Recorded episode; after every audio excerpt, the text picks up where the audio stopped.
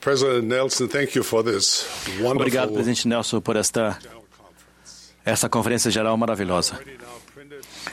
Eu já imprimi a proclamação em quatro idiomas e as, são os línguas que nossos filhos vão saber que isso é uma coisa maravilhosa. Muito obrigado, nós o amamos e nós o apoiamos. Queridos irmãos e irmãs, meus queridos amigos, toda semana os membros da Igreja de Jesus Cristo dos Santos dos Últimos Dias no mundo todo adoram nosso amado Pai Celestial, o Deus e Rei do Universo, e seu amado Filho, Jesus Cristo. Ponderamos a vida e os ensinamentos de Jesus Cristo, a única alma sem pecado que já viveu, o Cordeiro de Deus sem mancha. Tomamos o sacramento em lembrança de seu sacrifício e reconhecemos que ele é o centro de nossa vida. Nós o amamos, o honramos. Por causa de seu profundo e eterno amor, Jesus Cristo sofreu e morreu por você e por mim. Ele rompeu as portas da morte, derrubou as barreiras que separavam amigos e entes queridos, trouxe esperança aos desesperançados, saúde aos doentes e liberdade aos cativos. A Ele dedicamos nosso coração, nossa vida e nossa devoção diariamente. Por esse motivo, falamos de Cristo, regozijamos-nos em Cristo e pregamos a Cristo, para que nossos filhos saibam em que fonte procurar a remissão de seus pecados. Entretanto, ser um discípulo de Jesus Cristo é mais do que falar de Cristo e do que pregar a respeito dele. O próprio Salvador restaurou sua igreja para nos ajudar no caminho de nos tornarmos mais semelhantes a Ele. A Igreja de Jesus Cristo dos Santos dos Últimos Dias está estruturada para oferecer a oportunidade de se colocar em prática os fundamentos do discipulado. Por meio de nossa participação na igreja, aprendemos a reconhecer os sussurros do Espírito Santo e agir de acordo com eles. Desenvolvemos a disposição de estender a mão com compaixão e bondade a outras pessoas. É um esforço de toda a vida e isso requer prática. Atletas bem-sucedidos despendem horas incontáveis praticando os fundamentos de seu esporte. Enfermeiros, profissionais de networking, engenheiros nucleares e até mesmo eu, com meu desafiante hobby como chefe na cozinha da Harriet, tornamos-nos capazes e hábeis somente se praticarmos diligentemente o nosso ofício. Quando era comandante em uma companhia aérea, várias vezes eu treinava os pilotos usando um simulador de voo, um equipamento sofisticado que imita a experiência de voar. O simulador não apenas ajuda o piloto a aprender os fundamentos do voo, e também permite que ele vivencie e reaja a eventos inesperados que somente encontraria se estivesse pilotando de fato uma aeronave. Os mesmos princípios também se aplicam aos discípulos de Jesus Cristo. Participar ativamente na Igreja de Jesus Cristo e em sua grande variedade de oportunidades vai ajudá-los a estar mais bem preparados para as mudanças das circunstâncias da vida, quaisquer que elas sejam. Como membros da Igreja, somos incentivados a mergulhar nas palavras de Deus por meio de seus profetas antigos e modernos. Por meio da oração sincera e humilde e humildade a nosso Pai Celestial, aprendemos a reconhecer a voz do Espírito Santo. Aceitamos chamados para servir, ensinar, planejar, ministrar e administrar. Essas oportunidades nos permitem crescer em espírito, mente e caráter. Elas nos ajudam a nos preparar para fazer e guardar convênios sagrados que nos abençoarão nesta vida e na vida futura. Convidamos todos os filhos de Deus em todo o mundo a se unirem a nós nesta grande causa. Venham e vejam. Mesmo durante esse período desafiador do, do coronavírus, encontre-nos na internet. Reúnam-se com os missionários pela internet. Descubram por si mesmos como é a igreja. Quando esta época difícil passar, reúna-se conosco em sua casa e em nossos locais de adoração. Nós os convidamos a vir e ajudar. Venham servir conosco, ministrando auxílio de Deus, seguindo os passos do Salvador e fazendo deste mundo um lugar melhor. Venham e façam parte. Vocês nos fortalecerão e se tornarão pessoas melhores, mais gentis e mais felizes também. Sua fé se aprofundará e se tornará mais, mais, resiliente, mais capaz de suportar as turbulências e as provações inesperadas da vida. E como podemos começar? Existem muitas maneiras possíveis. Nós os convidamos a ler o livro de Mormon. Se não tiverem um exemplar, vocês podem lê-lo no site churchofjesuschrist.org ou baixar o aplicativo do livro de Mormon. O livro de Mormon é outro testamento de Jesus Cristo e um companheiro do Velho e do Novo Testamento. Amamos todas essas escrituras sagradas e aprendemos com elas. Nós os convidamos a visitar o site vindeacristo.org para descobrir o que os membros da igreja ensinam e no que eles acreditam. Convide os missionários a entrar em contato com vocês pela internet ou na privacidade de seu lar, se isso for possível. Eles têm uma mensagem de esperança e de cura. Esses missionários são nossos filhos e filhas preciosos que servem em diversos lugares no mundo todo, despendendo seu próprio tempo e recursos. Na Igreja de Jesus Cristo, vocês encontrarão uma família de pessoas que não são tão diferentes de vocês. Vocês encontrarão pessoas que precisam de sua ajuda e que querem ajudá-los enquanto vocês se esforçam para se tornarem a melhor versão de si mesmos. A pessoa que Deus criou para que vocês se tornassem.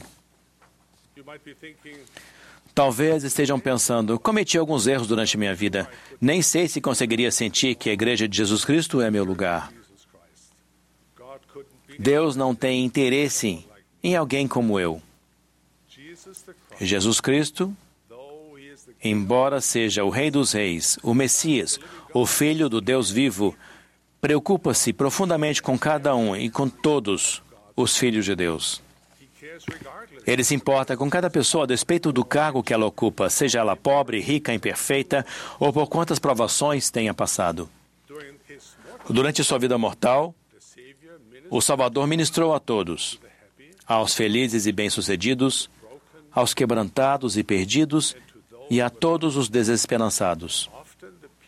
Geralmente, as pessoas às quais ele servia e ministrava não eram proeminentes, bonitas nem ricas. Normalmente, as pessoas às quais ele levava tinham pouco a oferecer em troca, além de gratidão, de um coração humilde e do desejo de terem fé.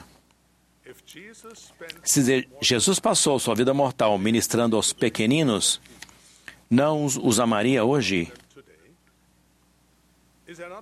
Não há lugar em sua igreja para todos os filhos de Deus, mesmo para aqueles que se sentem indignos, esquecidos e solitários?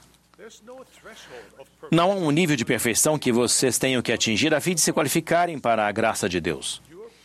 Suas orações não precisam ser veementes, eloquentes ou corretas gramaticamente para atingirem os céus. Na verdade, Deus não demonstra favoritismo. As coisas às quais o mundo dá valor não significam nada para ele. Ele conhece seu coração e os ama, independentemente, independentemente de sua posição, de seu patrimônio financeiro ou do número de seguidores que vocês têm no Instagram. Ao inclinarmos nosso coração ao nosso Pai Celestial e nos aproximarmos dele, nós o sentiremos se aproximar de nós. Somos todos seus filhos amados, até mesmo aqueles que o rejeitam. Mesmo aquelas pessoas que, assim como uma criança teimosa e indisciplinada, ficam zangadas com Deus e sua igreja e fazem as malas e saem correndo pela porta dizendo que estão partindo para nunca mais voltar. Quando um filho foge de casa, pode não perceber que os pais estão consternados olhando pela janela. Com o coração cheio de amor, observam o filho ou filha partir, com a esperança de que seu filho precioso ou filha aprenda com essa experiência desoladora e talvez veja a vida com outros olhos. e mais cedo ou mais tarde retorne para casa. É assim com o nosso Pai Celestial amoroso. Ele está aguardando o nosso retorno. Seu Salvador, nosso Salvador, com lágrimas de amor e compaixão, aguarda seu retorno. Ainda que se sintam distantes de Deus, Ele vai enxergá-los, vai ter compaixão de vocês e correr para abraçá-los. Venham e façam parte.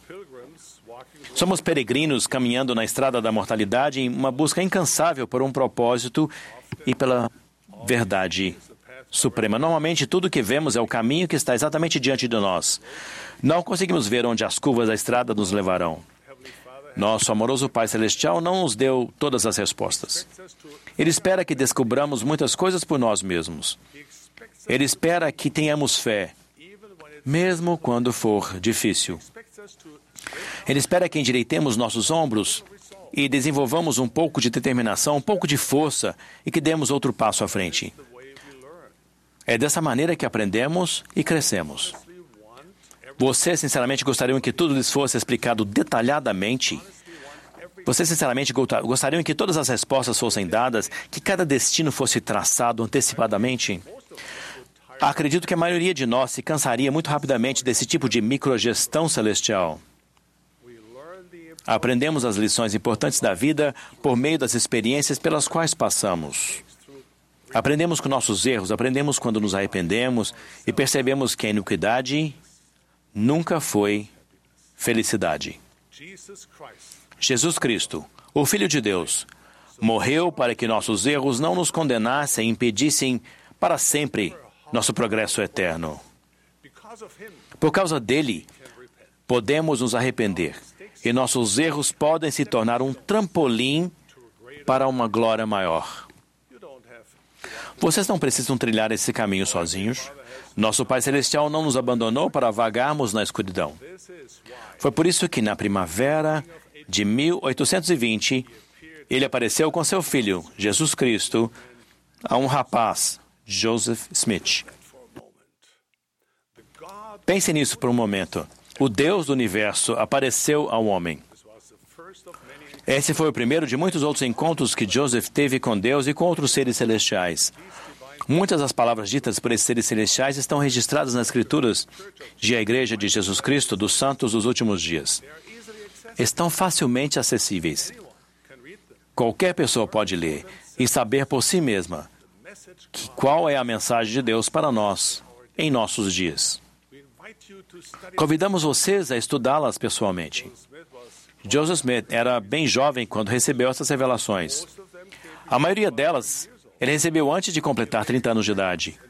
Ele era inexperiente e, para algumas pessoas, provavelmente parecia desqualificado para ser o profeta do Senhor.